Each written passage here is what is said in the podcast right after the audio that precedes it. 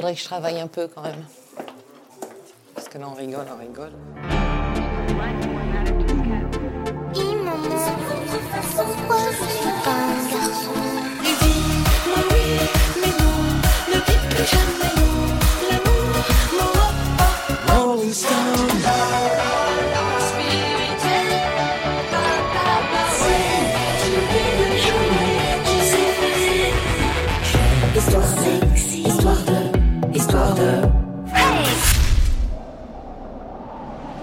Salut à tous, je m'appelle Sylvain et vous écoutez Histoire 2, le premier podcast intégralement consacré à Mylène Farmer. Vous pensez avoir tout lu sur Mylène Farmer? Eh bien vous êtes loin d'avoir tout entendu. Pendant une heure, on va vous raconter, décrypter et débattre à juste hauteur d'un album ou d'une tournée de la chanteuse. Et évidemment, je ne suis pas tout seul. Et je commence avec Thibaut, c'est notre expert pop culture, Madonna, Gaga, Kylie, Beyoncé, Britney, Rihanna, Ah. les Spice Oh, Katy yeah. Perry ou encore Pink, ce sont toutes ses copines. Ah bah, et surtout Mylène Farmer. Ah bah oui. Et tu es aussi le rédacteur en chef de l'émission. Salut Thibaut. Salut à tous. Tu es le journaliste de l'émission, il en fallait un. C'est aussi le plus roux et c'est toujours aussi le rédacteur en chef de l'émission. Salut Bastien. Salut à tous, ravi d'être là. Comme ton idole Jessica Fletcher, tu écris. Bon, pas encore des romans policiers, mais pourquoi pas un jour. On te retrouve dans divers livres sur Mylène Farmer, mais surtout un sur Céline Dion qui est sorti en octobre. Céline Dion et la France. Salut Clément. Salut à tous. Il est au clavier et à la direction musicale de ce podcast. Tu es le monteur et réalisateur de l'émission. Sans toi, on est foutu. T'es chanteur, t'es pianiste, t'es batteur. Salut Ludo. Bonjour, bonjour à tous. Salut Ludo. Suivez-nous sur les réseaux sociaux, on vous partage des bonus des épisodes, des vidéos brillamment réalisées par Thibaut, des photos choisies par Clément. C'est le même nom partout, Instagram, Facebook, Twitter, Histoire de MF, Histoire. Avec un S. Et pendant que vous y êtes, abonnez-vous sur vos plateformes d'écoute préférées, Spotify, Deezer, Apple Podcast ou autre. Je le dis à chaque fois, mettez-nous une note, c'est Très sympa. bonne note, bien sûr, Bah évidemment. J'ai tout dit. Alors on commence tout de suite. Voici Histoire de Mylène Farmer 2019, épisode 19, l'ultime désobéissance. Peux monter histoire de. Tiens, on va dehors, histoire de. Trop bien. Nous sommes le 7 juin 2019. Mylène Farmer commence son ultime désobéissance à Paris La Défense Arena pour 9 soirs avec un spectacle aussi intransportable qu'incroyable et hors norme. Bastien, on a entendu parler quand de ces shows de Paris La Défense Arena? Bah oui, parce qu'avant Mylène Farmer 2019, il y a eu Mylène Farmer 2018. Eh oui. Année durant laquelle Mylène Farmer occupe le terrain dès le mois de janvier avec la sortie de son single Rolling Stone, puis viendra N'oublie pas et enfin la sortie de son album Désobéissance en septembre 2018. Cette sortie d'album fait évidemment attendre un retour sur scène de la chanteuse après 5 ans d'absence. Et le 30 septembre, invité du 20h de TF1, Mylène Farmer officialise son retour sur scène, d'abord pour 6 dates qui deviendront 9 au final. La chanteuse donne plusieurs entretiens pour la radio et explique son choix de refaire une résidence dans une grande salle. On l'écoute sur RFM face à Albert Spano et Elodie Gossuin. Nous sommes le 2 octobre 2018. C'est vrai que j'ai énormément de de, entre autres, mais particulièrement de cette scène à Bercy qui était en 2006, je crois, ou 2003. J'ai un problème avec les, dates. Et donc cette salle, moi, m'offre la capacité, la possibilité euh, plutôt d'offrir un spectacle qui, je l'espère, sera grandiose, en tout cas unique. Et c'est parce que c'est intransportable, c'est parce que on a justement la, la, la possibilité dans ce lieu-là euh, et d'avoir une, une, une enceinte complètement fermée donc on peut accrocher énormément de choses, donc on peut inventer énormément de choses. Et c'est vrai que malheureusement pour la province, on n'a pas trouvé de salle équivalente. Donc c'est vrai que je demande au public de venir à moi pour essayer de leur donner le, le- le- le meilleur de moi-même et puis, puis une magie et une poésie, j'espère. Donc rendez-vous le 7 juin 2019 pour l'un des plus grands événements de l'année. Je parle bien sûr de l'organisation de la Coupe du Monde de football féminin. Ah, C'était le même ah. jour. Autre événement et pas des moindres en cette année 2019, le lancement d'une grande émission de radio, le podcast Mylène Farmer Histoire 2. Yeah. Avec, Sylvain, pas. Thibaut, Bastien, Clément et Ludo, lancé le 7 avril 2019. HDMF, 18 mois déjà. Ah bah ça, c'est un événement. Bah, On Oui. vous prévient par contre, la franchise HDMF ne deviendra pas la franchise Disney. hein. Car l'année 2019, Disney tout simplement le box-office français? Le Roi Lion, La Reine des Neiges 2, Toy Story 4, Avengers Endgame et Star Wars épisode 9 occupent le top 10 des entrées cette Ah ouais, année-là. Disney qui avait mis à l'honneur dans l'un de ses films hein, un monument de Paris, c'était en 96, je parle bien sûr du Bossu Notre-Dame, adaptation de l'œuvre de Victor Hugo. Et si je vous parle de Notre-Dame, c'est bien évidemment pour évoquer le terrible incendie survenu le 15 avril 2019. Le toit de Notre-Dame en flammes, la flèche de la cathédrale s'effondre et l'émotion est mondiale. Feuer in Pariser Kathedrale Notre-Dame. La cathédrale de Notre-Dame de Paris. Une de Notre-Dame à Les cathédrales Notre-Dame. Autre émotion, autres incendies, ceux qui vont ravager cette année-là aussi l'Australie. Ce sont les pires incendies de l'histoire de ce pays. Des millions et des millions d'hectares brûlés et la disparition de plus d'un milliard d'animaux vertébrés. Une catastrophe. Alors qu'en cette fin d'année 2019, une autre catastrophe menace le monde des premiers cas d'une étrange pneumonie extrêmement virale sont recensés en Chine. Spoiler, tout cela va très mal se finir. Mylène Farmer 2019, dernière représentation avant l'apocalypse. On vous en parle dans cet ultime épisode de Mylène Farmer, Histoire 2. Merci beaucoup Bastien. On parle cette liste, direction musicale, mise en scène et nos moments phares. C'est la première partie de l'épisode, le spectacle.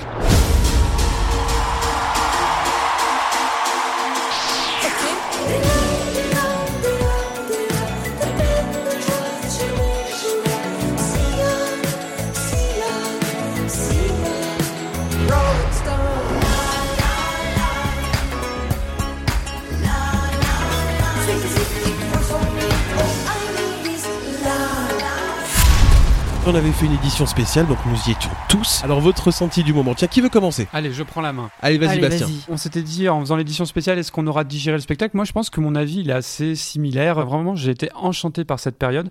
Moi, ça m'a fait énormément de bien. J'ai beaucoup, beaucoup aimé ce spectacle. Donc euh, voilà, ça- je vais être très enthousiaste aujourd'hui. Clément. Aujourd'hui, avec plus d'un an de recul, c'est un spectacle que j'aime beaucoup, qu'il s'agisse de la mise en scène, de la setlist, euh, etc. Mais qui manque pour moi d'un petit quelque chose que j'ai du mal à définir. Mmh, Alors, est-ce que ça vrai, manque oui. d'incarnation? Est-ce que ça manque d'une certaine chaleur? Je sais pas, mais pour résumer ça, je dirais que, avec le recul, j'ai plus l'impression d'avoir assisté à un spectacle musical qu'un concert. On n'est pas loin de ça, effectivement. Thibaut. Bah moi, cette résidence, elle m'a laissé une saveur assez particulière. Hein. C'est vrai? Six ans d'attente pour seulement neuf concerts. Un silence qui a été volontaire aussi de la part de Mylène Farmer avant et une très longue absence après les représentations. Donc difficile d'avoir un attachement pour un spectacle finalement assez peu facile à appréhender, mais qui a néanmoins réussi à me séduire par l'ambiance et le personnage très sombre, hein, celui de la fin des années 80, que Mylène Farmer s'est réapproprié. Ludo. 2019 pour moi, c'était vous, c'était nous. Ah, vrai, vrai. Et moi, je suis allé au concert, j'avais pas d'attente. Et quand j'ai découvert ce spectacle, j'ai trouvé très spécial, surprenant, intéressant. Il s'est passé quelque chose finalement d'assez rare dans des grands spectacles comme ça.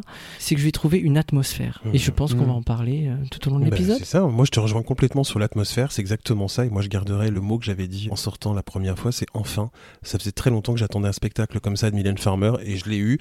Je suis pas loin de le partager un peu, il manque peut-être quelque chose, Mm. mais globalement, je suis très très content de ce spectacle. Très bien. On va rentrer dans le vif du sujet tout de suite en parlant du choix des chansons avec la setlist. C'est à toi Bastien. Eh bien, oui, parce que les albums sortent, les concerts passent, et cela devient de plus en plus Ah ouais. compliqué hein, pour établir une setlist de concerts. Depuis Timeless, deux albums sont sortis. Le dernier, en date, Désobéissance, sera présent avec quatre titres Rolling Stone, Des larmes, Histoire de fesses et Sentimentale. Mhm. À noter qu'on a aperçu dans le documentaire Mylène Farmer, l'ultime création, une partition de la chanson N'oublie pas, donc qui ouais. était peut-être prévue encore cinq semaines avant le spectacle. Mhm. Pour Interstellaire, sorti en 2015, nous avons la chanson éponyme, la balade Un jour ou l'autre et le duo Stolen Car avec Sting qui va faire le déplacement pour une représentation.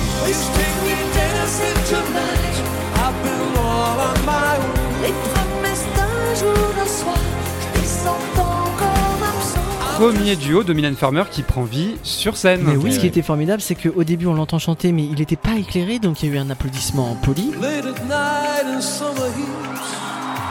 Dès qu'il a été éclairé, on a senti la ferveur Ouais. autour de Sting. Là où j'étais, tout le monde s'est levé.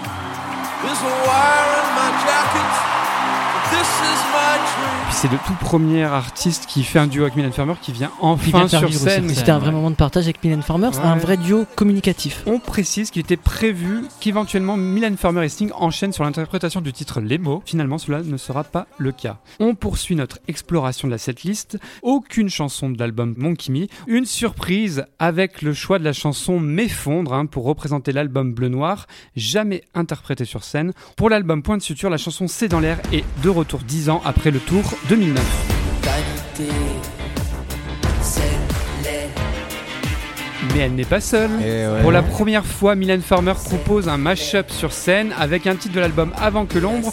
On sent que Mylène Farmer aime beaucoup cette chanson.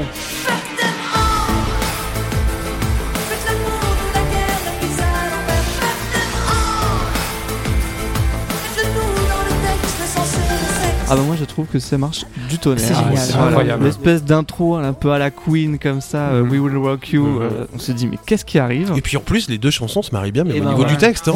Et puis ce tableau complètement apocalyptique. euh. Avant le C'est rappel, le final. c'est le hein. final. c'est oui, oui. audacieux. Moi, j'ai pas beaucoup aimé la partie C'est dans l'air, je la trouve beaucoup trop ralentie, mais je trouve Ouais. qu'elle met énormément en valeur Fuck Them All, qui Mm. devient Oui. une chanson Oui, c'est vrai. où il y a raison. une conviction, une violence assumée que j'aime beaucoup. On continue à remonter le temps. C'est le grand retour de la chanson Inamoramento sur scène. L'Amstramgram et Je te rends ton amour sont présentes également. L'album Anamorphosé est représenté par les chansons California et Rêver. L'album L'autre par Désenchanté, évidemment. Mais l'album qui va être véritablement mis à l'honneur durant ce spectacle, c'est l'album Ainsi soit jeu avec cinq titres entre surprise. Ouais, avec mal, Sans hein. logique et l'horloge et des grands classiques Ainsi soit jeu sans contrefaçon et une version martiale de Pourvu qu'elle soit douce.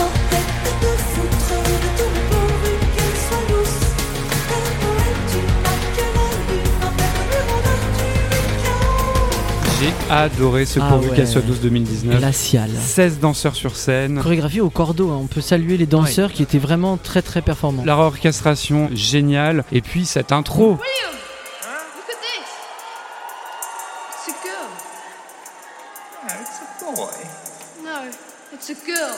Je précise, puisqu'on est dans la setlist, on a fait tous les albums, il n'y aura évidemment pas de titre de Cendre de Lune sur ce concert. On est aussi dans une setlist qui fait du fan service. Complètement. Des choses vraiment Oui, oui. qui sont là pour les fans et des choix aussi qui sont là pour les fans parce que sans logique c'est un choix euh, de fans. Ah oui, Ouais, vraiment. Mais il y a une Amoramento, mais fondre évidemment. C'est très bien dosé parce qu'elle arrive à faire quelque chose qui va faire plaisir au public fan, au public populaire et aussi à se faire plaisir elle-même.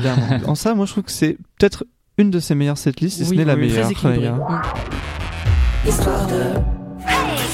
Toutes ces musiques, il a bien fallu justement les réorchestrer. Ça, c'est le job des musiciens. Donc, c'est le job de Ludo de nous expliquer tout ça. Je peux vous dire qu'il y a eu du changement. On commence par celui qui va succéder à l'historique Yvan Cassard, à la direction musicale, Olivier Schultes. C'est un enfant de la balle. On vous en parlait dans l'épisode à chaud. Son papa, c'est Jean Schultes, connu au niveau populaire pour son titre euh, Confidence pour Confidence. Mais on va approfondir tout ça. Olivier Schultes, il est bassiste, il est pianiste, premier prix d'harmonie, ce qui veut dire qu'il est brillant pour l'écriture de partitions de cordes. Et c'est principalement ce qu'on va lui demander quand il entre dans le monde de la variété des années 2000, en travaillant pour Julien Clerc, Indochine, Björk, Zazie et évidemment Johnny. Euh, quoi d'autre? Direction musicale de la Nouvelle Star, The Voice, compositeur de comédie musicale comme Le Roi Soleil, Mozart, l'Opéra Rock. Il signe avec Jean-Pierre Pilot la composition d'un des plus gros succès de 2007 en France, Double Jeu, de Christophe Willem. Ah Mais oui. Mal. sa première composition s'est faite sous le pseudonyme de So, S-O, ses initiales, et c'était cette chanson. Ah mais oui, c'est vrai. J'adore cette chanson. C'est Jennifer avec Donne-moi le temps, Eh, l'occasion de rappeler qu'elle a une voix formidable. Il a vraiment signé ce son de la variété des années 2000. Tout à fait. hein. Olivier Schultes pour le live 2019 ne va pas travailler seul. Il va demander à son fidèle collaborateur Christophe Voisin Boivinet de le rejoindre sur le projet. Il signe aussi les arrangements et la programmation de la résidence Mylène Farmer Live 2019. On rajoute que le discret et modeste Laurent Boutonnat a toujours un œil sur la création et arrange aussi toujours quelques chansons. On peut citer l'introduction du live et le sur l'horloge. Mhm. Eh bien, ces trois-là, on éteint les projecteurs parce que ce ne sont pas eux qui vont être sur scène. Ah bah non. Alors, à l'exécution de la direction musicale, le chef d'orchestre sur scène sera Vincent Bidal, qui est au clavier et au piano. Vincent Bidal, son premier instrument, c'est la batterie. Moi, ça me parle forcément. Eh hein. oui. Ensuite, il s'est mis au piano, puis il va découvrir le jazz et tourner dans les plus grands festivals pour Ayo. Ah oui. Il y a un deuxième clavier, c'est Johan Dalgard, qui a travaillé avec Johnny, Ah bah, voilà, comme d'habitude. Jean-Louis Aubert, Calogero, Clara Luciani, sur l'album Grand Prix de Benjamin Biolay. Ah, qu'on aime ou beaucoup. autre duo volatile de Véronique Sanson, qu'on aime beaucoup. Mhm. On passe aux guitares, nous avons Joël Schirer, il a joué avec Dido, Alanis Morissette et Annie Lennox. Ça va. Une autre guitare, Sébastien Chouard, il a joué pour Johnny. Et euh, des tas de gens que dans l'équipe on l'aime bien. Euh, Céline Dion, Lynn Renault, Mylène Farmer, pour les albums Point de Suture, Mon Kimi et Désobéissance. Ah, quand même. ouais. Et enfin, il y a Julia Ah. On a un bassiste, Jonathan Noyce, qui a joué pour Take That, beaucoup pour Archive, ce qui l'a emmené à Ouais, jouer sur l'album de Mylène Farmer Bleu Noir et sur donc. Interstellaire. Puis je finis par le cœur, c'est la batterie, c'est ouais. Charlie Paxson. Qu'on connaît bien. Ah oui, il a joué pour James Blunt, la fabuleuse Tina Turner. Ça fait 10 ans qu'il joue pour les scènes de Mylène Farmer et il a une place de choix parce qu'on lui a laissé quelques moments pour s'exprimer comme la reprise du refrain de l'Amstramgram Mhm. ou encore l'interlude art hip-hop. Mais mes amis, mes frères, c'est la fin d'une époque. C'est la mort dans l'âme que je ne vous présenterai pas les regrettés, Oh. Esther et Johanna. Quelle tristesse. Non, Non Tu peux pas Non. dire ça. Non, il n'y aura pas de choriste parce qu'ils ont fait ce choix d'enregistrer des bandes de voix faites par Mylène Farmer elle-même pour s'auto-soutenir. Finalement, c'est ce qu'elle fait dans la majorité de ses albums. Oui, vrai. Et ce choix d'avoir recours aux programmations, on le ressent beaucoup dans la musique, car les musiciens ont sur ce spectacle une place infime. L'idée d'un son électro-urbain a été décidée dès le début. Et paradoxalement, Charlie Paxson, le batteur, plutôt que d'avoir quelques pads électroniques, il explique qu'il a eu une batterie acoustique et que son rôle a été de donner du relief à la multitude de programmations préparées par Olivier Schultes et Christophe Voisin Boivinet. Et en plus des programmations, on a une majorité d'instruments électroniques. Et c'est en ça qu'on obtient un son plus studio que live à l'écoute de ce spectacle, que ce soit en salle ou en captation. Et donc je voulais saluer le travail des musiciens parce que c'est hyper difficile de se frayer un chemin quand il y a beaucoup de Bien programmation. sûr. Ça demande beaucoup de talent pour être en phase avec les machines, en particulier Charlie Paxson qui a quand même tout donné derrière sa batterie. Comme toujours. Carrément. Pour faire exister ce son quoi rien ne serait possible dans un concert, les musiciens. Merci Ludo. Mais de rien. Thibaut, tu vas nous parler de la mise en scène avec ce décor a priori intransportable. hein. Cette résidence est un nouveau spectacle jugé intransportable, hein, comme tu viens de le souligner Sylvain, comme l'était celui à Bercy 13 ans plus tôt, mais ce n'était pas le principal argument avancé par Mylène Farmer au moment de la mise en vente des places. Elle exprimait sur RTL avec Yves Calvi et Anthony Martin. Vous avez choisi euh, un seul lieu, les fans devront venir euh, à vous. Il n'y aura pas de tournée, pourquoi? Parce que j'ai, et nous avons choisi cette salle parce que j'avais envie de, de- j'ai besoin du, du noir pour euh, pour entrer en scène. À savoir que euh, comme je vais faire ce concert en juin, euh, il fait jour très tard et c'est une salle qui est couverte, qui a un toit. Mhm. Donc on peut euh, on peut et le noir et on peut s'amuser avec euh, tout l'aspect technologique que ça représente et qui donne les moyens de quelque chose que j'espère euh, incroyable, grandiose, en tout cas qui me plaira et qui j'espère plaira aux, personnes qui viendront voir. Une entrée en scène sur laquelle on va revenir dans quelques instants. hein. Mais pour la saisir, il faut comprendre l'ambiance de ce spectacle. Car cette résidence est bien plus un spectacle qu'un concert, avec son ambiance, son histoire. Pour concevoir euh, l'univers de ce spectacle, Mylène Farmer et Laurent Boutonnat se sont entourés de quelqu'un qu'ils connaissent bien, Dimitri Vassiliou, qui avait déjà collaboré avec la chanteuse sur la conception des lumières de ses tournées 2009 et 2013. Pour cette cuvée 2019, il a travaillé avec Emmanuel Favre, scénographe décoratrice, principalement pour l'opéra. Emmanuel Favre et Dimitri Vassiliou, c'est un duo qui a fait ses preuves hein, dans le monde du spectacle français, puisqu'ils ont travaillé ensemble sur les plus grosses productions francophones de ces dernières années. Le prémonitoire Restez vivant tour de Johnny Hallyday en 2016, la tournée du sosie de Claude François, Matt Pokora en 2017, et en 2018 sur le spectacle du premier artiste solo à avoir rempli la Paris La Défense Arena, le Duc de Boulogne, Booba.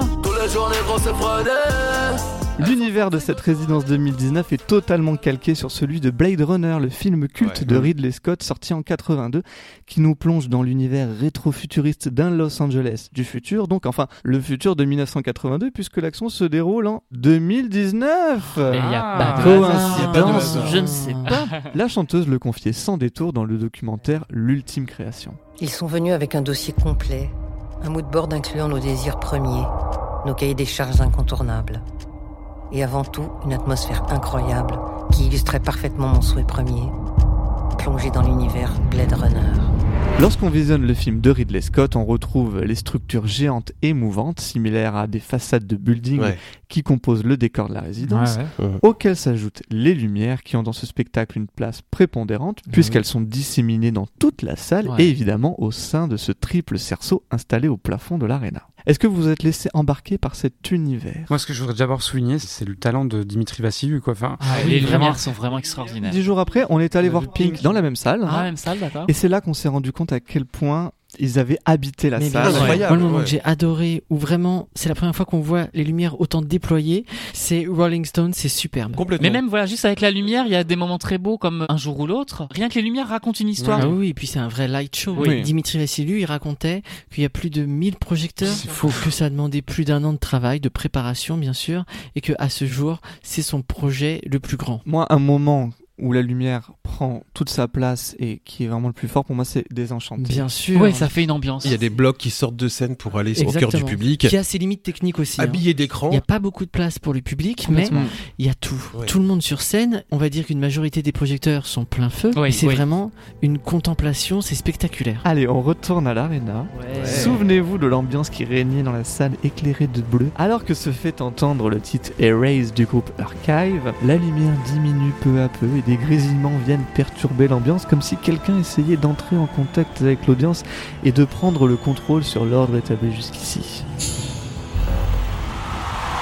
Des voix dans une langue inconnue résonnent tandis que des visages de femmes apparaissent sur les écrans suspendus, encore une fois totalement dans l'ambiance de Blade Runner.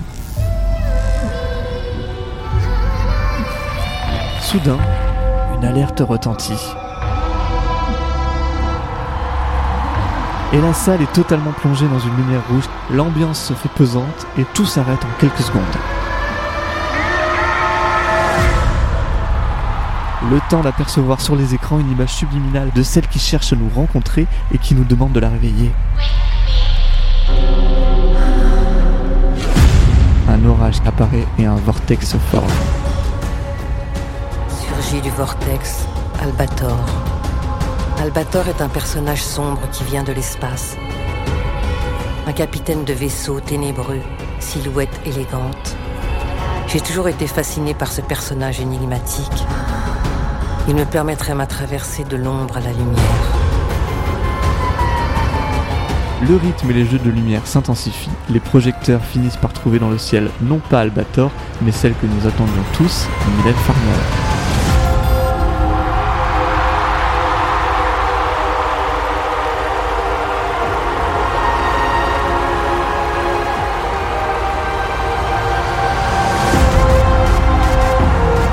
À bord de son vaisseau circulaire, la chanteuse traverse le cerceau lumineux pour se poser sur le Proscenium avant de rejoindre la scène principale. Une ville futuriste se dessine derrière elle. Mylène Farmer, qui est de retour après être partie dans l'espace en 2013, peut commencer son exploration de notre monde actuel et elle le fait évidemment au son interstellaire.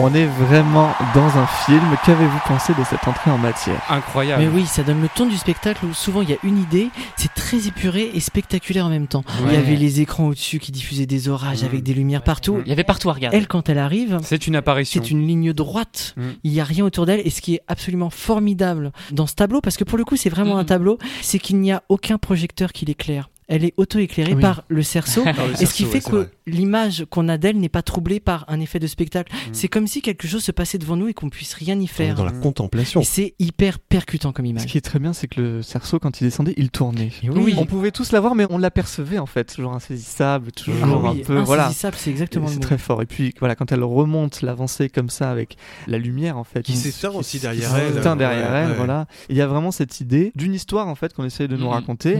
Elle nous envahit. Et on suivra ce fil tout au long du spectacle. Quand on la voit descendre, quand même, la technique, c'est quelque chose de hyper Ah lourd. ouais. Là, c'est d'une fluidité, c'est d'une légèreté. C'est simple, c'est très cinématographique. La scène, elle est en cinémascope, elle est pensée comme ça. À tel point que même cette avancée, elle est rétractable, Eh oui. qui en fait scéniquement ne sert à rien. Mais Non, juste pour l'image, voilà, il n'y a pas de séparation. Oh, elle Et sert à c'est rien beaucoup à part plus un beau. petit peu foutre le bordel quand t'es en fausse, mais tout va bien. On en avait déjà parlé dans Ouais, notre. Écoutez l'édition spéciale. Après l'entrée, on passe à la sortie de scène, Thibaut. Le temps qui passe est un des thèmes centraux de l'œuvre de Mylène Farmer. hein. C'était d'ailleurs celui de la première chanson qu'elle qu'elle a écrites plus grandir. Le tic-tac de l'horloge qu'elle chantait dès 1988 et qui l'a toujours effrayée au fil des ans, comme elle en parlait à Radio Scoop en janvier 2011. Le temps est important, le temps parce qu'on apprend beaucoup de choses, parce que c'est important de vivre les années. euh, alors on vous dit grandir, je ne suis pas sûre d'avoir grandi depuis, mais euh, mais il est nécessaire, ne serait-ce que pour euh, certainement se cultiver, pour comprendre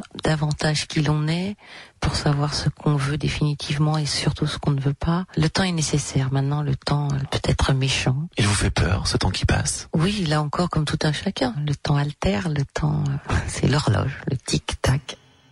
Pour clore son spectacle 2019, Mylène Farmer et Laurent Boutonnat font donc ce choix surprenant et totalement symbolique, celui de reprendre l'horloge, ce poème de Baudelaire mis en musique pour l'album Ainsi soit je et qui avait servi d'ouverture à leur premier spectacle en 1989. Souviens-toi.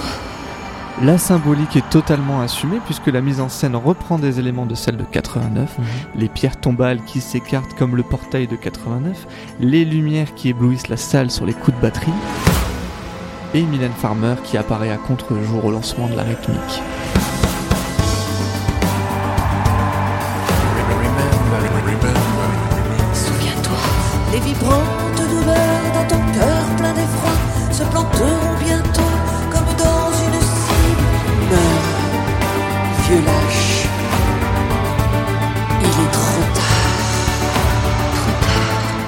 De la chanson, derrière la chanteuse s'amoncellent des crânes sur l'écran géant, peut-être ceux qu'elle a enterrés en 35 ans de carrière, des montagnes d'ossements qui finissent par prendre feu. En clôture du morceau, Mylène Farmer salue une dernière fois son public, elle gravit l'escalier en fond de scène et disparaît dans la fumée. Là encore, un parallèle avec le spectacle de 89, dont le décor était détruit par les flammes à la Ah fin du film. 30 ans auparavant, la chanteuse observait le brasier. 30 ans plus tard, avec Laurent Boutonnat, il met feu à son personnage.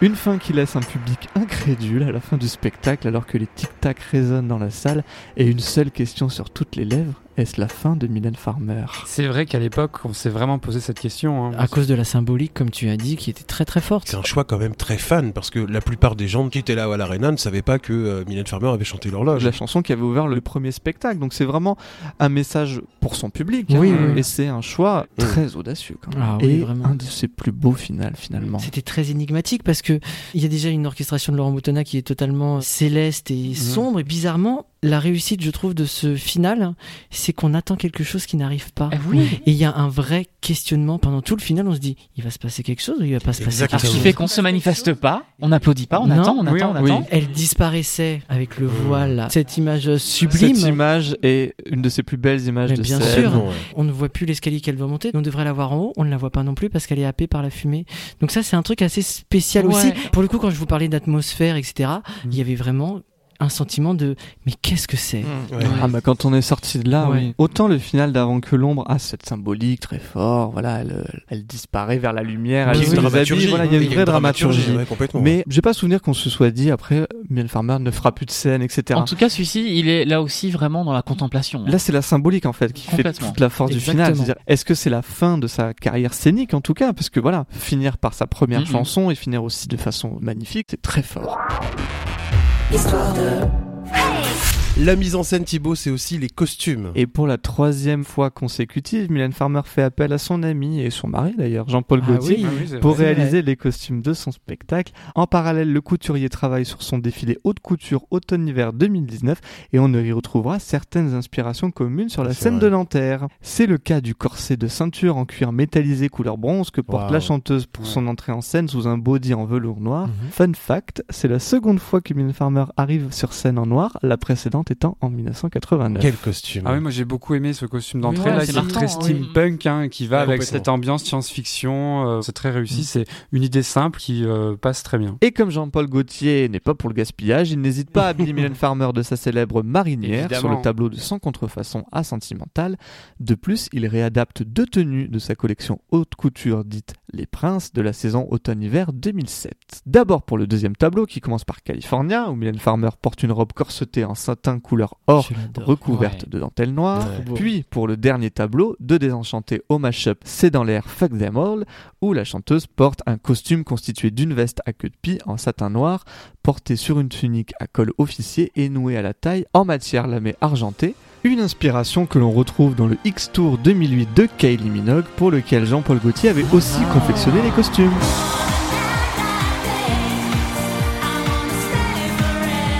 Ça, c'est juste pour le plaisir, car on ne rappelle jamais assez à quel point Kylie Minogue est sous-estimée. Ah oui, on adore. Ce que j'ai beaucoup aimé, c'est voir Mylène Farmer en marinière, quoi, parce que voilà, c'est le classique de Jean-Paul Gaultier. et C'est vrai qu'ils ne l'avaient pas encore fait ensemble. Ça va très bien avec le tableau sans contrefaçon, c'est tout à propos. Et euh, sinon, moi, j'aime particulièrement le costume de fin. Moi, j'aime beaucoup celui de California parce que Ah, je- j'allais citer, voilà, moi je l'aime beaucoup. qui va vraiment bien au moment. je trouve. Moi, je trouve que tous les costumes servent tellement bien le spectacle. Mm. Tout est magnifique. Sa tenue qu'elle porte pendant le, le piano-voix, je trouve ça très classe, très beau. Bah justement, tu dis que c'est très classe, très beau, mais je trouve pas que ça fasse tenue de scène. Mm. Pareil. Je trouve que ça manque un peu de spectacle. Par exemple, son contrefaçon, pour moi, c'est une tenue de garden party.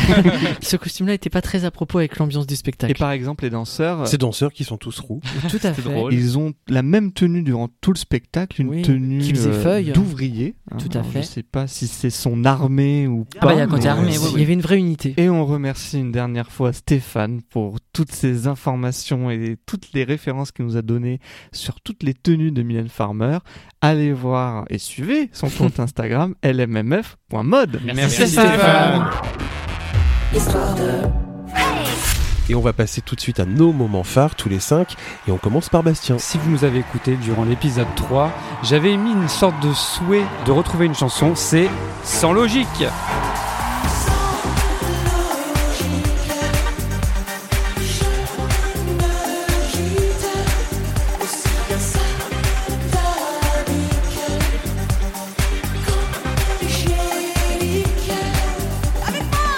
C'est une chanson que j'adore. Ah ouais. Elle était très attendue par beaucoup, beaucoup de fans Mhm. et vraiment, il y a Oui. eu la ferveur. C'était vraiment la folie, euh, notamment en fausse sur les refrains. Il y a une réécriture euh, musicale d'Olivier Schultes, mais j'adhère Ouais, à moi 100%. On casse la chanson en deux. Le côté très martial, donc pour les couplets, et d'un coup, on part en disco euh, total sur les refrains et c'est hyper efficace. Moi, je trouve que ça va pas au bout. Bah, la structure est un peu bancale. Oui. Ce qui fait l'identité de la chanson, c'est à la fin, et en plus ça épouse le propos de la chanson, dédoublement de la personnalité, les deux parties de refrain se chevauchent. Oui. Et ça, ils l'ont pas repris pour cette version-là, c'est un peu dommage. Ah, c'est vraiment le moment fan Oui. concert dès le début. Ah hein. oui. Puis ils ont Oui, été oui. au bout du délire fan avec l'image du clip. Je trouve ça énorme. Les Et épées les projecteurs sur le côté qui forment des cornes de Ah taureau ouais, aussi, vous pouvez se mettre en place. Avec de Ouais. très très belles lumières, on l'a souligné tout à l'heure. Ah oui, Magnifique. très belle lumière. On enchaîne avec Ludo. C'est quoi ton moment phare? Vous entendez les sirènes de police, Bah oui. les lumières qui balayent le public, on se sent vraiment happé. Beau, hein. Ça réchauffe la scène qui est très froide. C'est California.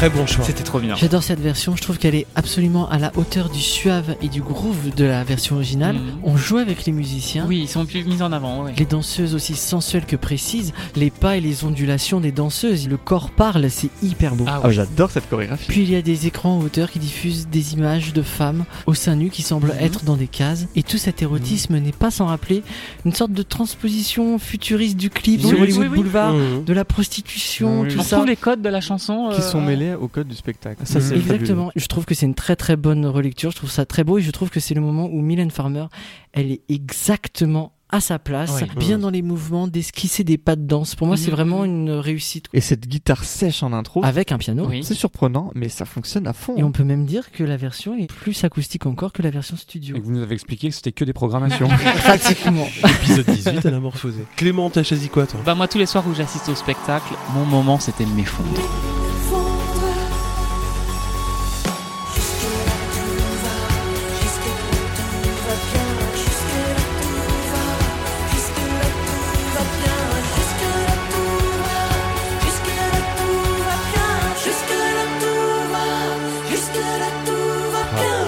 Déjà, vous voyez que rien n'est figé parce que j'ai quand même choisi une chanson de bleu noir alors que j'avais pas été très Eh tendre ouais. avec Oui. l'album. Donc euh, rien n'est ni euh, tout bleu ni tout noir.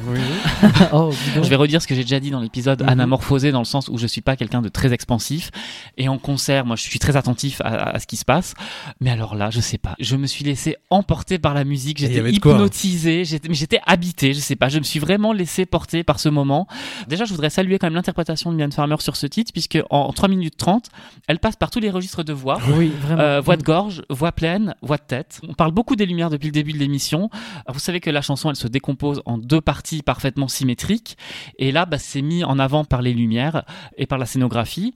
La première partie, elle est très inerte, noir et blanc, apocalyptique, avec toute cette euh, ville euh, recouverte de poussière, ou je sais pas trop comment Oui, décrire oui, ça. ça, ouais. C'est la désolation. Et la seconde partie de la chanson, elle débute avec une toile qui se tisse euh, par les lumières au-dessus de l'écran. Oui. Et au fur et à mesure, cette toile, elle va se déployer sur toute la salle. Comme on le disait tout à l'heure, effectivement, les lumières sont dans toute la salle. Bah, C'était le cas aussi avec cette chanson. Et ça finit par un ballet de lumière euh, hypnotique. À nouveau, Oui. avec les danseurs en plus qui arrivent sur scène, les blocs qui se mettent en mouvement.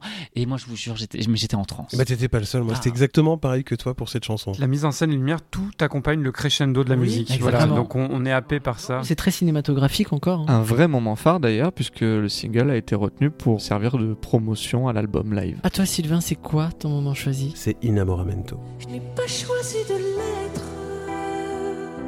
mais c'est la d'amour. Maintenant, l'amour, la mort peut-être, mais suspendre le temps pour un mot, tout seul il a décès Et c'est d'amour. Maintenant, tout son être s'impose à moi. Trouver enfin peut-être. Mais quelle version J'étais tellement content de retrouver Inamoramento. C'est vraiment la Mhm. chanson à laquelle je ne m'attendais pas d'avoir euh, Inamoramento sur scène. Un piano-voix sublime. Ah, je très, suis très très beau, content oui. d'avoir euh, redécouvert cette chanson comme ça. Elle nous en a fait beaucoup des versions piano-voix. Mm. Et là, je trouve que ça se justifiait vraiment. Oui. Je trouvais ça très joli. Et c'est tout trop.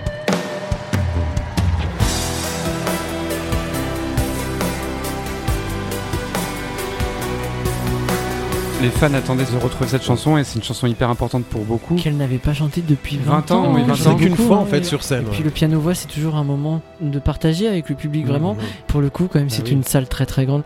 Et c'est magique, ça fonctionne. on oui. a beau être très loin, Il etc. y a une complicité qui se crée. Elle a un on- truc pour Ouais, faire ça, en tout Et cas. pourtant, clairement, elle est toute seule avec Ouais. un pianiste qui est Vincent Bidal. Enfin, Mhm. c'est très très beau. Moi, je suis plus guitare. Et Thibaut, on va rester avec toi. C'est quoi ton moment phare Et ben, on a commencé sur ce premier épisode où je t'ai dit, Sylvain, que je te rendais ton amour. Oui. Je m'en souviens. Et ben, ça n'a pas changé.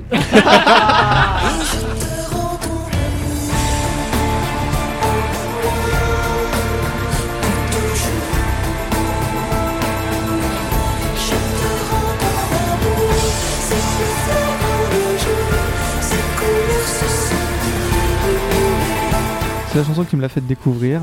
Et je trouve des trois interprétations qu'elle a faites sur scène, c'est la meilleure. Ah, voilà, sûr. chaque fois était toujours un peu au-dessus de, Ouais. de la précédente. Oui. Et là, Ah, musicalement, visuellement, Ah ouais. c'était extrêmement, extrêmement fort. C'est l'avant-dernière chanson du spectacle. Oui. Tous les gros tubes sont passés. Elle On a eu un magnifique rêvé avant. je Voilà, on a eu un magnifique rêvé. Et puis là, en fait, c'est c'est le point de départ de, je dirais, la chute vers Ah, ce qu'on a évoqué Ouais. tout à l'heure, vers l'horloge, avec euh, Mylène Farmer qui est sur ce trône qui rappelle celui de la pochette de Désobéissance et qui fait aussi écho au trône d'Albator.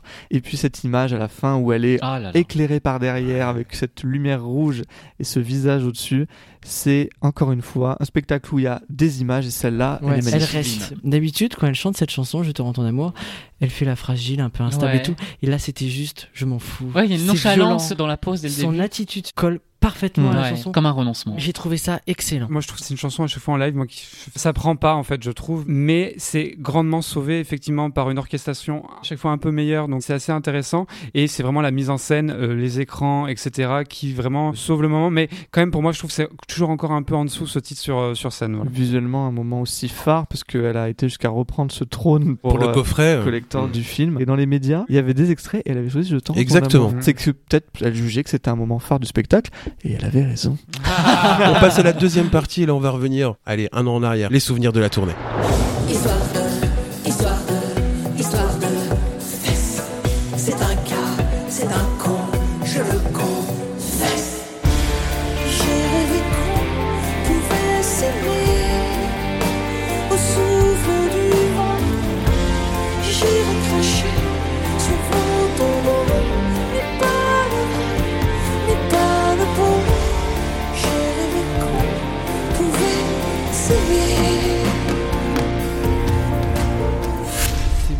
des centaines à nous envoyer vos témoignages. Merci à vous. Et à chaque fois, c'est Bastien qui dit tout ça pour nous et qui va tout de suite nous en faire un joli condensé. Ultime témoignage, hein, vos témoignages de cette résidence 2019 qui ont une fois de plus été, mais alors très très très nombreux. Après six ans d'une attente interminable, les retrouvailles ont été grandioses. 9 concerts, 9 coups de cœur, 9 fois renversés, nous écrit Florian. Émotion en effet, car plus d'une retrouvaille s'annonce. Avant de revoir Mylène, c'est d'abord mon chéri que je m'apprête à retrouver. Oh. Nous vivons loin l'un de l'autre, lui en Belgique, moi dans le sud de la France, et nous sommes tous deux des fidèles de l'Angerou, nous raconte Nicolas. Mais pour certains, et j'ai envie de dire encore une fois, pour beaucoup, c'était seulement des trouvailles, hein, des premières fois pour génial. encore beaucoup d'adolescents. C'est le cas de Enzo qui a 16 ans. C'est le premier concert que j'ai vu de Mylène et je dois dire que c'était une sacrée émotion pour moi. Puis là, quand elle est arrivée, je me souviens, je me dis, mais c'est pas croyable, je la vois en vrai, alors que ça fait des années que je la regarde en DVD sur la télé. Et donc j'y suis allé et franchement, je retiens un super bon souvenir et j'espère pouvoir aller la revoir. Première fois également pour Tess qui a elle aussi 16 ans. Le live 2019, ça a été mon tout premier concert euh, de Mylène. J'y suis allée avec mes parents dès le premier soir, le 7 juin. Et donc ils m'ont fait la surprise le jour même, 15 minutes avant de rentrer dans la salle. Ils m'ont présenté les billets et ça a été un spectacle incroyable. J'ai vu mon idole pour la première fois en 2019. Superbe, superbe concert, c'était énorme et j'ai adoré et j'espère vraiment que ce ne sera pas le dernier. On adore Bravo les Ouais, parents. vous avez des parents formidables. Allez, encore une première fois, celle de Romain, 22 ans, qui lui était venu avec un cadeau pour Mylène Farmer. On avait acheté avec ma meilleure amie une peluche, un petit Bambi qui était euh, assis, euh, et on avait mis un petit nœud rouge autour de son cou avec euh, deux petits mots. On a eu la chance sur un jour ou l'autre que Mylène reçoive le Bambi en fait, et elle l'a pris, elle nous a regardé, elle nous a dit merci, et ensuite elle a été euh, poser le, le Bambi euh, sur le piano, et ça donc c'était le, le 8 juin 2019. J'étais tellement ému, c'était c'était quelque chose d'impensable. Je pensais pas que ça allait se passer euh, comme ça, de l'avoir de si près, puis qu'elle prenne notre euh, cadeau. Trop mignon. Ah ouais. les émotions. Autre anecdote d'Antonin, le fou qui a crié Mylène on t'aime au début d'un si soit jeu le 11 juin, c'était moi. Et quelle chance de l'entendre me répondre, moi aussi, tellement. Et maintenant, je vais vous parler de l'un de nos auditeurs qui est né en 2007, s'il vous plaît. C'est Diego qui nous écrit, et Diego, bah, c'est pas du tout sa première fois, puisqu'il avait déjà fait Timeless alors qu'il avait 6 ans. Eh ben, dis donc. Il assiste à la dernière le 22 juin, il prend le train à la gare de Grenoble, donc salut, hein, entre Grenoblois on se salue. On sort du train et je vois plusieurs fans parler entre eux et se demandent comment Mylène allait-elle rentrer sur scène. Moi j'avais déjà vu les images donc je m'étonnais Ah. pas. Ah bah oui, Diego il avait tout, euh, tout vu déjà. Il. Il arrive à l'arena avec sa mère en fausseur et il tombe sur François Hans. Ah. Cela faisait longtemps que je voulais lui parler. Et ben, il... bah oui, oui, ça il est longtemps, renseigné, Ah, mais hein, il y Diego. va, il y va, il est y va, renseigné. Diego. Nous parlons pendant 5 minutes et il me demande si je suis déjà venu voir le concert. J'ai très peu de souvenirs du concert. J'ai pris presque aucune photo. Je voulais en profiter. Il a J'étais alors envoûté par chaque chanson, chaque parole, chaque mot. Je me rappelle plus de la sortie de scène que j'ai vue à travers un écran géant. Je ne crois pas avoir pleuré, mais je me souviens du choc que cela m'a fait. Après les jeunes spectateurs, on a reçu des témoignages de véritables routiers Ah. des tournées de Mylène Farmer, comme Yves qui avait assisté au premier concert de 89. En 89, j'avais 17 ans, et l'attente devant les grilles du portail, c'était un moment magique de ma vie d'ado. Une scène invisible, ne pas comprendre ce qu'on voyait, des portes qui s'ouvrent, une hystérie, c'était absolument fou. 30 ans plus tard, c'est tout aussi fou d'avoir vu à nouveau les piliers en mode virtuel, d'entendre le tic-tac ressurgi du passé. 89, c'était déjà du Mylène Farmer, le silence avant le concert, et en 2019, après l'embrasement du cimetière, c'est toujours du Mylène Farmer, ce silence de plomb, ce symbole de 30 ans de temps qui passe, c'est fou, c'est magique, vraiment, c'était génial. Il a bien résumé. Oui, euh, très bien résumé. Franck aussi était là en 89 et nous écrit Bon sang, que d'émotions, la salle, l'ambiance, le concert n'a pas encore commencé que je suis ramené à mes souvenirs de 89. C'est un flot de sensations, d'excitation qui me submerge. Je suis de nouveau un adolescent.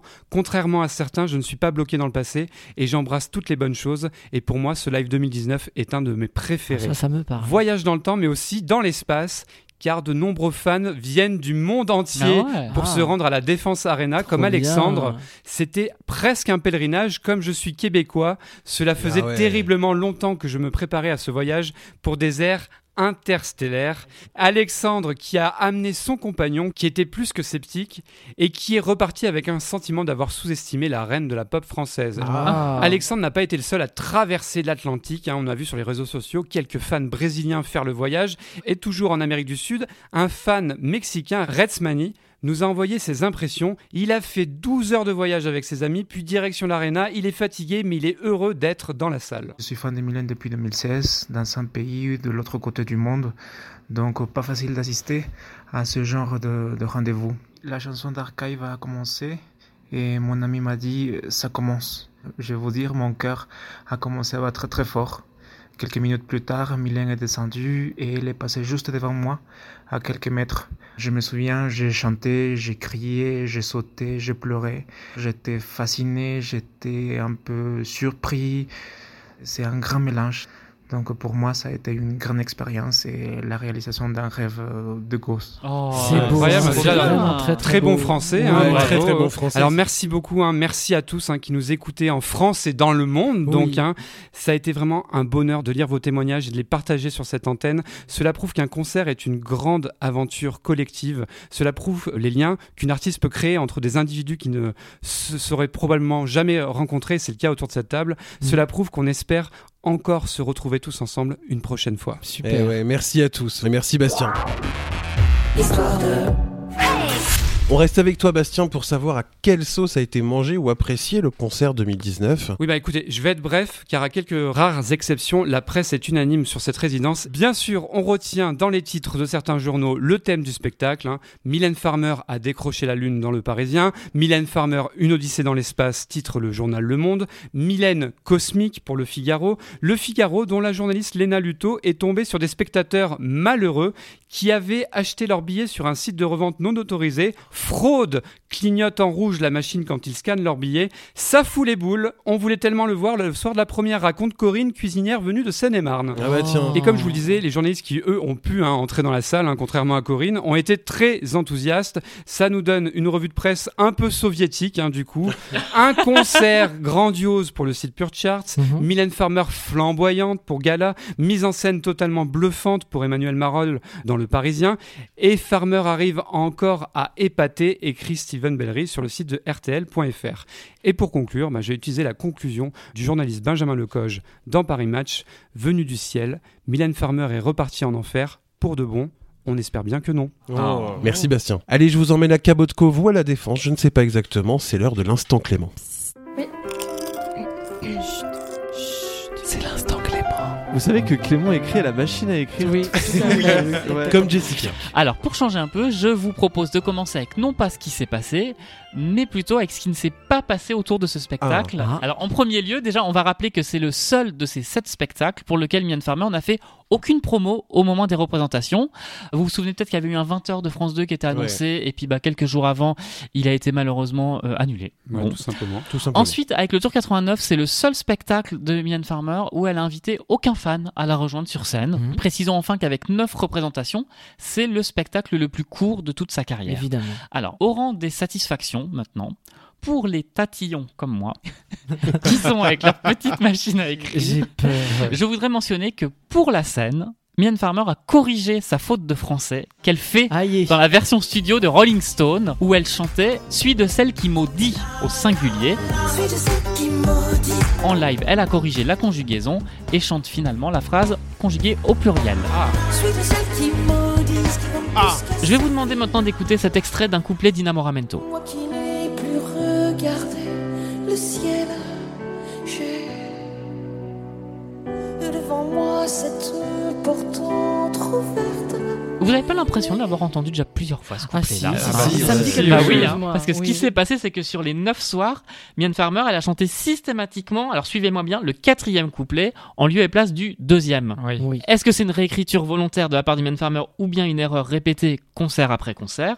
Eh ben, Le documentaire L'ultime création, dont Thibaut va nous parler dans quelques instants, Mhm. nous donne un élément de réponse, puisqu'il nous permet d'assister à une répétition dans laquelle Mylène Farmer chante bel et bien le fameux deuxième couplet. Écoutez.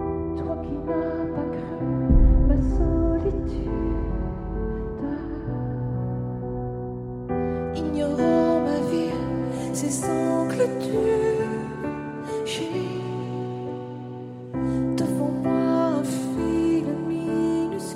Bon, même là, il y a eu quelques hésitations, vous avez entendu, mais on l'a enfin eu ce couplet. Pour rester sur les balades, je voudrais signaler que pour la première fois depuis qu'un Ainsi soit jeu est joué en piano-voix, donc c'est-à-dire depuis le tour 96, on a eu droit ici plusieurs soirs à un deuxième refrain ajouté après le pont, comme pour prolonger le plaisir de cette chanson, puisque le soir de la première, vous vous en souvenez peut-être, la chanson avait été abrégée, en fait, elle s'arrêtait après le deuxième refrain, donc ça nous avait fait craindre une version abrégée comme euh, sur Timeless, par exemple, Je te dis tout est en version courte. Heureusement, on n'a rien eu de tel. Magnifique, euh, ainsi soit jeu euh, sur ce même Ouais, tableau, qu'on avait pourtant déjà entendu en piano-voix, mais j'ai trouvé ça particulièrement beau. euh. C'est le plus beau soit jeu que moi j'ai vu. en Oui, tout voilà. cas. On va faire maintenant un petit survol des bafouillages dans les paroles. Ah, on aime ça. Et on commence avec Des larmes, où sur plusieurs soirs, Mylène Farmer s'est emmêlé les pinceaux dans les couplets, comme ici le 14 juin.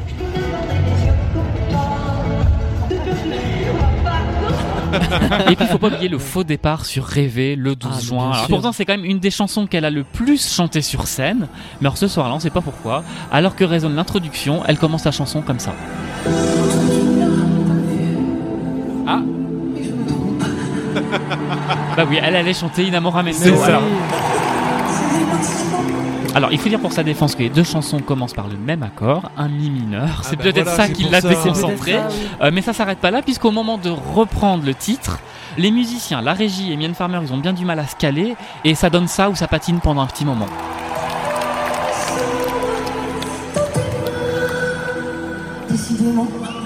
C'est exactement ce que je vous expliquais dans la direction musicale de Timeless. 2013, il y a un, oui. voilà, il y a un time code avec un métronome et là il faut tout remettre à zéro et que tout le monde parte au même instant et soit Ah, les lumières, lumières, il y a tout tout ça, les les tout écrans, doit partir en voilà. même temps. J'ajoute que du coup elle nous a fait une démo. oui, oui, entre Voilà. Inamoramento et Rêver, Exactement. oui. On n'a pas eu à la faire parce que c'est pratiquement les mêmes accords. Un moment que j'ai trouvé magnifique durant les concerts, c'était le dernier soir, le 22 juin, où en fait le public a continué désenchanté, Oui. alors que Rêver avait commencé. Oui, oui. Mylène Farmer, à un moment, eh ben, elle a repris Oui, quelques oui, oui, notes de oui, oui, Désenchanté durant l'intro de Rêver. Désenchanté, elle dit Je cherche une âme qui pourra m'aider. Et elle a dit quelque chose qui m'a fait fondre mon petit Oh. cœur. Et je vous ai trouvé. Oh. Au final, ne serait-ce la présence de Sting, donc sur une représentation, comme on l'a dit tout à l'heure, il y a eu quasiment euh, aucun changement de date en date, si ce n'est au niveau de la buvette où les boissons étaient servies dans des gobelets Ah. avec la date du jour. C'est vrai. Non, je suis injuste. Il y a eu euh, deux changements notables. Pour les trois dernières représentations, le backdrop utilisé pour Stolen Car a été remonté, notamment à compter du deuxième refrain. Il incluait plus de plans du visage de Mylène Farmer, qui étaient Mhm. euh, des plans qui étaient tournés en studio. Et puis un autre changement qui est intervenu à la quatrième représentation, il concerne Histoire de fesses. Alors vous vous souvenez qu'il y avait une vraie audace dans la mise en scène du Oui. titre, puisqu'il Ouais. commençait par une chorégraphie de groupe exécutée sans aucun son, Oui. sans C'était musique. plus bizarre qu'audacieux. Oui, vraiment. C'est une vraie proposition parce qu'en plus c'était fait, c'était éclairé avec les lumières de travail. Donc comme si on sortait du spectacle pendant un instant et ça a désarçonné beaucoup de gens qui ont cru à un incident technique. Probablement pour clarifier et fluidifier les choses, la mise en scène a été légèrement revue puisque cette pré-intro chorégraphiée s'est accompagnée à compter du 12 juin d'effets sonores extraits de la chanson. Et puisque c'était mon tout dernier instant Clément pour Histoire 2, c'est tout naturellement que j'ai fini avec Histoire de fesses. Ah, merci Clément.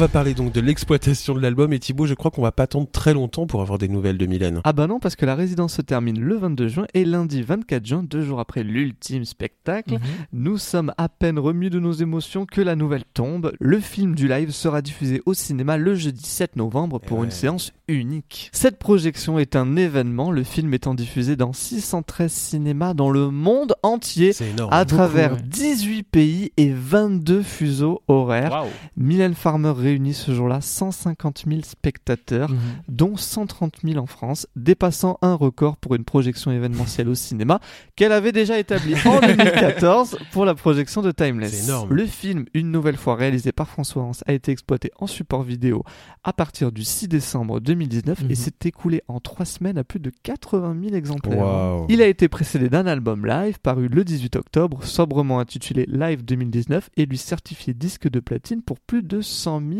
exemplaires. Et bim. Alors je ne crois pas me tromper en disant que les avis ont été assez unanimes sur la qualité de l'album live, Oui. mais un peu moins sur le film. C'est vrai. Le film, c'est toujours quelque chose de particulier parce que on sait très bien déjà qu'on va pas retrouver le concert qu'on a vécu et ça, c'est tout à fait normal. Mais moi, surtout, j'ai pas retrouvé les lumières que j'ai vues Mm. et j'ai pas aimé l'angle choisi, comment était filmée l'entrée. Bah, c'est surprenant parce qu'elle n'est pas montrée. Il y a des choses qui sont très très réussies hein, dans le film, mais je trouve que dans sa globalité, j'ai pas retrouvé l'atmosphère de ce que j'ai aimé. Donc Je te voilà, rejoins. je- Ça m'a fait penser au film du Millennium Tour. C'est-à-dire avec un choix de faire beaucoup de gros plans sur Mylène Ouais. Farmer, beaucoup de gros plans sur les fans aussi, en zappant aussi un aspect euh, du spectacle qui en l'occurrence est les lumières. Et j'étais un peu déçu quand même de ce film. Et comme tu dis aussi, de cette entrée où en fait on ne la voit pas. Bastien, t'as pas l'air d'accord. Il loge de la tête. Mais non, moi j'ai beaucoup aimé. Il y a toujours eu des gros plans sur Mylène Farmer. Il y a toujours eu des gros plans sur le, le- le public de- dans les concerts des films.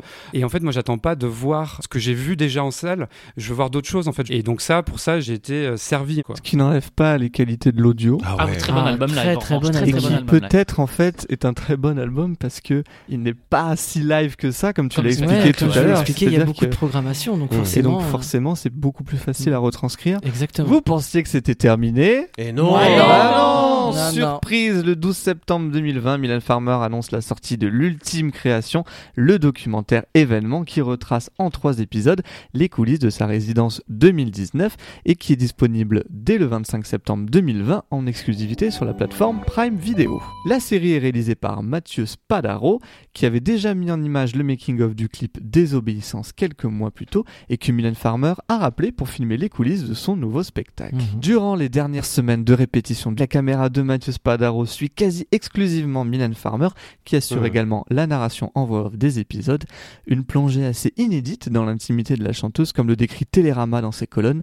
Voir la prêtresse du show plébisciter un poulet coquillette avant son entrée en scène la rend, il faut l'avouer, beaucoup plus abordable. Concernant sa démarche, la chanteuse confiait à Éric Bureau du Parisien c'était le bon moment pour moi, je voulais fixer sur la pellicule tous les instants magiques partagés et offrir à celles et ceux qui me suivent depuis longtemps des instants plus intimes. Je pense qu'on est tous d'accord pour dire que Mylène Farmer nous a surpris avec ce documentaire. Bien Alors, sûr. C'est hyper surprenant de la part de Mylène Farmer, trois épisodes de 45 minutes, parce que des images comme ça, on en a déjà eu pour Timeless, Ah oui, bien pour sûr. 2009, on a déjà Depuis eu. le Millennium Tour. La grosse nouveauté dans l'histoire, c'est d'avoir une narration euh, déjà sur trois épisodes et qu'elle ait un micro sur elle, parce que ça, ça change toute la perception Eh oui. de ce qu'on a Oui. pu voir Oui. des making-of habituels. C'est bien filmé. Oui, oui, c'est bien oui. filmé, Ah oui. c'est bien capté. Belle réalisation. Je pense que c'est vraiment un document très très bien pour le public fan qui a envie de Mm. voir comment ça se passe. Je pense que ça largue un peu le public beaucoup plus large, mais c'est toujours bien que ça existe et de voir comment les choses sont faites. Moi, en tout cas, ce qui m'a euh, surtout plu, c'est simplement le fait de pouvoir assister au travail, en fait. Tout simplement, Oui, de, ça. je parle pas que de Mylène Farmer, de voir vraiment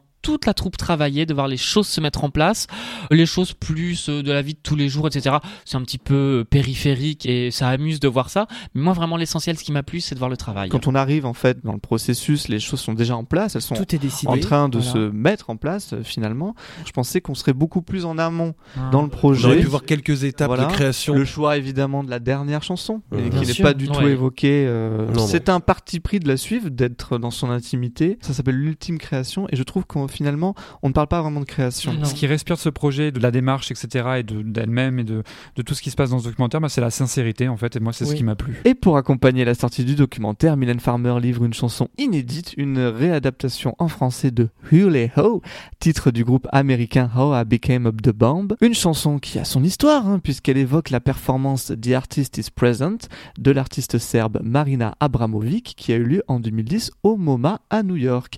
Durant trois mois, tous les jours d'ouverture, l'artiste est restée quotidiennement assise sur une chaise, face à une table et une autre chaise, 7 heures et demie durant, Wow. sans manger, boire ni se lever.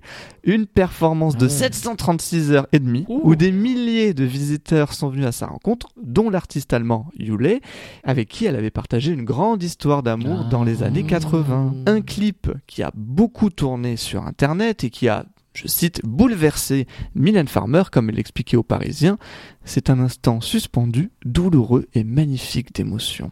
Elle a repris la musique et la mélodie du titre, mais pas son propos original, puisqu'elle a plutôt décidé d'écrire ce qui semble être une déclaration à son public, intitulée L'âme dans l'eau. L'air est lourd de ton absence, l'air est sourd à nos sentiments. L'air est court et mon manque de toi, toi mon autre moi, tu vois, j'ai l'âme dans l'eau. C'est joli. Qu'est-ce que c'est Bah, Et puis ça fait toujours plaisir, ça c'est une chanson un peu solo comme À quoi je sers, que On mon aime bien les sorties de route comme ça, Voilà, oui. c'est ça, ça illustre un très beau générique Ah, du documentaire magnifique, hein, qui a été réalisé par le très cool euh, studio, hein, qui a un duo de Français euh, travaillant à Los Angeles. Et un clip de Mathieu Sparado avec des images qu'il a tournées pendant la résidence de 2019. Il y a des très jolies formules, Oui. des très jolies tournures de phrases. C'est une très jolie chanson qui, voilà, qui se prend comme ça et euh, Simplicité. Il n'y a pas plus de prétention que ça. oui, Ouais, exactement. ouais, Il y a quelque chose qui vous prend pas dans cette chanson euh, qui s'appelle Le Charme. Moi, ça m'a plu tout de suite. Oui, Voilà. voilà. Bah, moi, ça m'a pas pris, moi. Ah. C'est vrai. Mais si elle était dans un amorphosé. Mais On passe à la conclusion de l'épisode.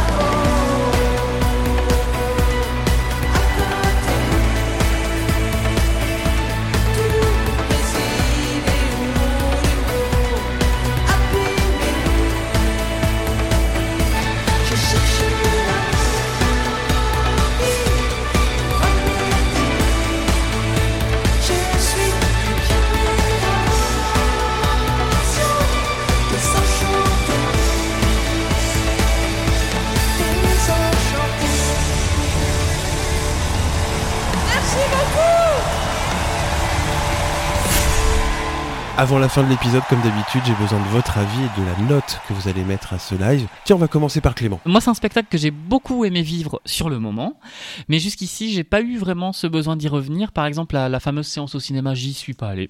Ça m'a pas manqué du tout. J'ai bien du mal du coup à mettre euh, une note pour la première fois. Je vais essayer en tout cas de ne pas idéaliser mes souvenirs. Euh, parce que spontanément comme ça je mettrais 8 sur 10.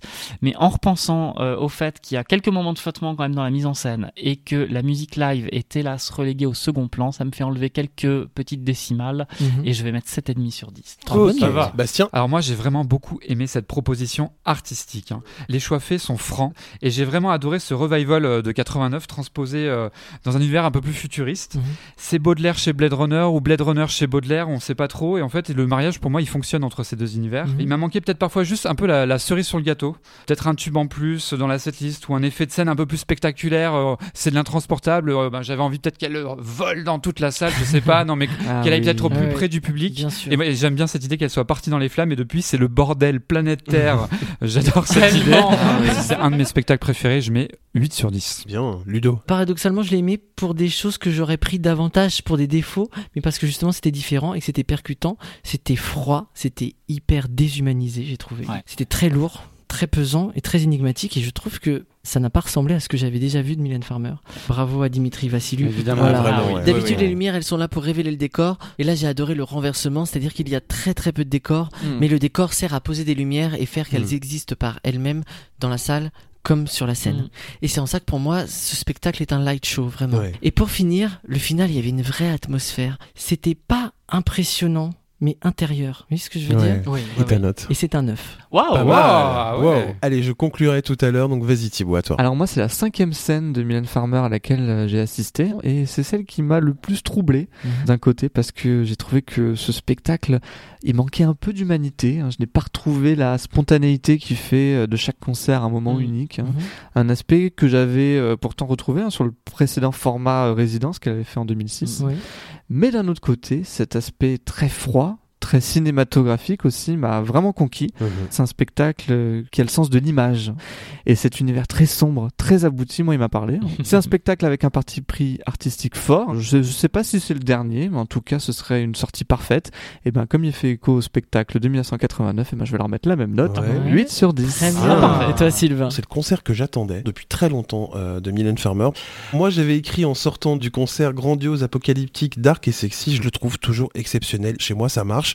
La résidence m'a pas beaucoup dérangé et qu'elle soit pas non plus euh, avec la même pêche qu'elle pouvait avoir dans d'autres concerts me dérange pas non plus. Au contraire, moi, je l'ai trouvé tellement là et moi, j'adore ce concert. Il ira pas aussi loin que le live à Bercy dans les notes, évidemment, que le tour Mais 96. arrêtez Donc, il va juste en dessous. Je lui mets 9 sur 10 Ah, et j'en ah, suis très content. C'était Histoire de Mylène Farmer 2019, épisode 19, l'ultime désobéissance, une émission conçue par Bastien, Clément, Ludo, Thibaut et moi-même et réalisée par Ludo. Vous pouvez retrouver tous nos autres épisodes sur notre site histoiredemf.com, histoire Avec un S. Salut. Au revoir. Histoire de, histoire, histoire de, histoire de, histoire de. Ah oui, comme ça, tu me briefes sur euh, c'est quoi ces On fait le rappel Eh ben on n'est pas parti. On n'est pas parti. On n'est pas parti. Parce qu'effectivement, c'est le dernier épisode Mm, et on mm. voulait vous dire au revoir à notre façon. C'est la fin. Thibaut, qu'est-ce que tu as à nous dire Ah bah là, ça va être un moment sans aucune humilité. Ah. Non, mais déjà parce que je suis hyper fier du projet qu'on a mené depuis Mhm. un an et demi. Mhm. Je trouve qu'on a réussi à construire quelque chose d'original, d'unique et de personnel. Et j'ai le sentiment qu'on a réussi à dire des choses différentes et à apporter un œil nouveau sur une œuvre et une carrière qui a marqué tant de monde. Et à le faire de façon bienveillante et respectueuse. Oui. Et pour moi, ce sont deux aspects que je trouve hyper importants, d'autant qu'à notre époque, ils se font de plus en plus rares, Oui. surtout sur Internet. et ça me permet de remercier du fond du cœur toutes les personnes qui nous ont écoutés, qui nous ont suivis, qui nous ont écrit depuis le début. On a eu que des retours hyper positifs Ah ouais. et ça, je crois que c'est la plus belle récompense. Ouais. Donc merci à tous vraiment. Et last but not least, merci à vous quatre autour de la table pour ces 18 mois qui resteront un très beau souvenir. Ah, merci beaucoup. Merci. Thibaut. Bastien Bon, moi, ce que j'ai envie de dire, c'est que je suis crevé. Vous n'avez pas idée, mais on a beaucoup, beaucoup travaillé. Donc là aussi, je vais nous féliciter collectivement tous les cinq parce que ça a été vraiment euh, beaucoup de travail pour arriver à monter ce podcast. toi, moi Jamais, tu racontes, jamais, Bastien, pas un jingle. L'idée, on va le dire, vient de Sylvain, de ce- cette émission. Quand je pense que tout ceci a commencé euh, dans un Starbucks, Gare Saint-Lazare. J'étais avec Sylvain et Thibaut. Il y a eu un petit processus qui s'est mis pour qu'on se mette euh, tous les cinq ensemble, qu'on imagine vraiment comment faire un bon programme autour de la carrière de Mylène Farmer.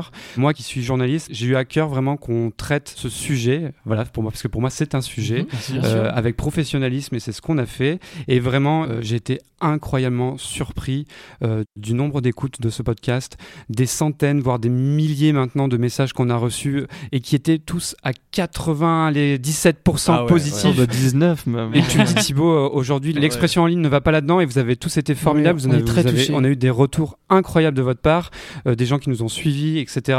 Donc franchement, merci à tous et profondément merci à vous quatre également. Merci, Bon, merci Bastien. beaucoup, merci. Clément Alors, je vais pas être sentimental deux épisodes de suite. Faudrait pas exagérer non plus, sinon vous avez pu me reconnaître. hein. Je tiens à remercier chacun d'entre vous, à commencer par Sylvain pour avoir pensé à moi alors qu'on se connaissait peu finalement. C'est vrai. J'avais jusque-là participé à beaucoup de projets sur Mien Farmer, tu les as gentiment rappelés euh, dans plusieurs épisodes. Mais l'idée du podcast, eh ben là, elle offrait quelque chose de vraiment différent. Et même si clairement ça me faisait peur, moi, de, de me mettre en avant et notamment à travers la voix, Oh. je regrette pas du tout. Donc, Ah. merci pour ça. Euh, même chose pour Bastien, on se connaissait pas beaucoup en vrai, entre guillemets, en vrai. et dès le début, tu m'as vite remis sur les rails en me disant non, non, mais je te jure, écris, tu peux pas arriver aux enregistrements les mains dans les poches, il faut écrire. Donc merci aussi. Merci aussi à Thibaut. Alors là, je suis ému parce que euh, figurez-vous que Thibaut, je l'ai connu, son âge commençait encore par un 1, s'il vous plaît. Oh Bah Hein oui, mais ça fait Ben très oui. peu de temps. C'était il y hein. a deux ans. Et maintenant, regardez, il a un bébé, il a Butters. Quel chemin parcouru, comme Eh dirait ben, Michel ouais. Drucker. Magnifique. Et puis évidemment, merci à Ludovic. Nos petites démos réalisées ensemble, elles viennent couronner 15 ans d'amitié. Vrai. Et, et même plus de 15 ans. Et alors, au cas où vous vous posez la question, je vais vous répondre. Oui, il y a 15 ans, il était déjà comme ça. oui, oui, oui. Et puis mes remerciements finaux, je les garde bah, pour tous ceux qui nous écoutent. C'est quelque chose qui me paraît, moi, surréaliste, que tous vous ayez pris à chaque fois une heure de votre temps pour le passer avec nous. C'est même pas un effet de style ou une façon de parler, je vous le dis vraiment, ça m'émerveille, donc merci. Oh. merci. merci. à toi, Clément. À toi, Ludo. Moi, je vais vous raconter au commencement. J'ai rencontré par hasard Thibaut dans la rue qui m'a dit Ah bah tu sais, Sylvain s'est rapproché de Bastien et moi pour faire un podcast sur Mylène Farmer. Et Mylène Farmer? Mais qui c'est? non, non, il m'a parlé du projet. Il m'a dit que vous aviez pensé à moi. J'étais très flatté. Le format était intéressant parce que j'aime le son. Je me suis dit, là, on peut expliquer la musique. Alors j'ai dit, oui, mais je veux ma rubrique musique. Ensuite, j'ai dit à Clément qu'on allait pouvoir expliquer plein de choses dans la musique. Et l'accueil que vous avez fait aux démos de Clément et Ludo et au podcast, bien sûr, que ce soit vous autour de la table pour cette confiance, ou vous très chers auditeurs. Je vous en remercierai jamais assez. Merci. Et parce que c'était mon souhait, j'espère que vous avez découvert des choses sur la musique, que vous l'écoutez différemment, peut-être mieux la comprendre, je sais pas. Et si j'ai ne serait-ce qu'un peu réussi ça, mais je bois du petit lait, quoi. Vraiment, vraiment. Merci pour le temps que vous avez pris à nous laisser des commentaires. Ouais, C'est toujours ouais. assez Ah oui. incroyable. Et je trouve ça aussi incroyable qu'on soit écouté en France, en Belgique, au Ghana, Au Ghana. la Guadeloupe, Au Mexique. en Suisse, au Au Québec, Canada, enfin, partout. ouais. Et aussi vous remercier de nous avoir donné du sentiment. Et mes derniers mots, je vais les tirer d'une chanson que j'aime beaucoup de Laurent Voulzy. Ça s'appelle Paradoxal System, car tous les départs resserrent les cœurs qui se séparent. Ah, c'est beau. Merci, Ludo. Allez Sylvain. Eh ben moi, je vais profiter justement donc de cette ultime conclusion pour faire comme dans les albums quand on remercie euh, tous ceux sans qui l'aventure un peu folle n'aurait jamais vu le jour. Donc je vais commencer par Thibaut. Merci Thibaut d'avoir apporté toute ta culture pop à, à l'émission, d'être si professionnel. C'était vraiment un vrai plaisir de travailler avec toi. J'ai appris un petit peu à te connaître grâce à ça et je suis vraiment très content. Merci d'avoir accepté d'être dans, dans l'aventure. Merci à Bastien d'avoir apporté ton professionnalisme parce que pour un journaliste, c'est pas franchement évident de se taper quatre gars comme nous qui arrivent pas forcément bien structurés. Merci de nous avoir supportés. Merci à Clément, mon pinailleur, mais à bah Jessica Fletcher, sans ton savoir et sans ta mémoire, Histoire 2 n'aurait pas été possible. J'en suis persuadé. Et enfin, merci à Pat Le Guen, Euh, Ludo. le plus génial des réalisateurs. Ah oui, évidemment. Sans lui, ça serait pas pareil parce que c'est un vrai magicien. Tu nous l'as prouvé à plusieurs reprises. T'es un vrai magicien. Tu as fait du podcast ce qu'il est. Et vraiment, sincèrement, merci du fond du cœur. Merci beaucoup. Merci à vous quatre d'avoir réalisé mon rêve. Et je vais dire mille merci pour leur soutien, leur discussion et pour m'avoir supporté à Jean-Marie Dimitri, Mickaël et Régis. Évidemment, j'embrasse ma sister Virginie. Et enfin, au bout du compte, c'est merci à vous euh, qui nous écoutez, nous réécoutez encore et encore. C'est un putain de plaisir de savoir que ce qu'on a fait comme ça entre nous vous plaît. Et que pour certains, vous a fait découvrir ou redécouvrir la carrière de Mylène Farmer et de Laurent Boutonnat. C'est un vrai pied derrière ce micro à vous embarquer à chaque épisode. Merci à tous.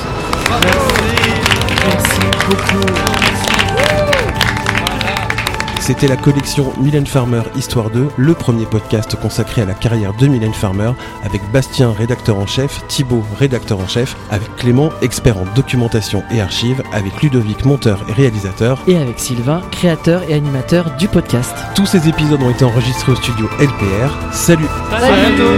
Merci.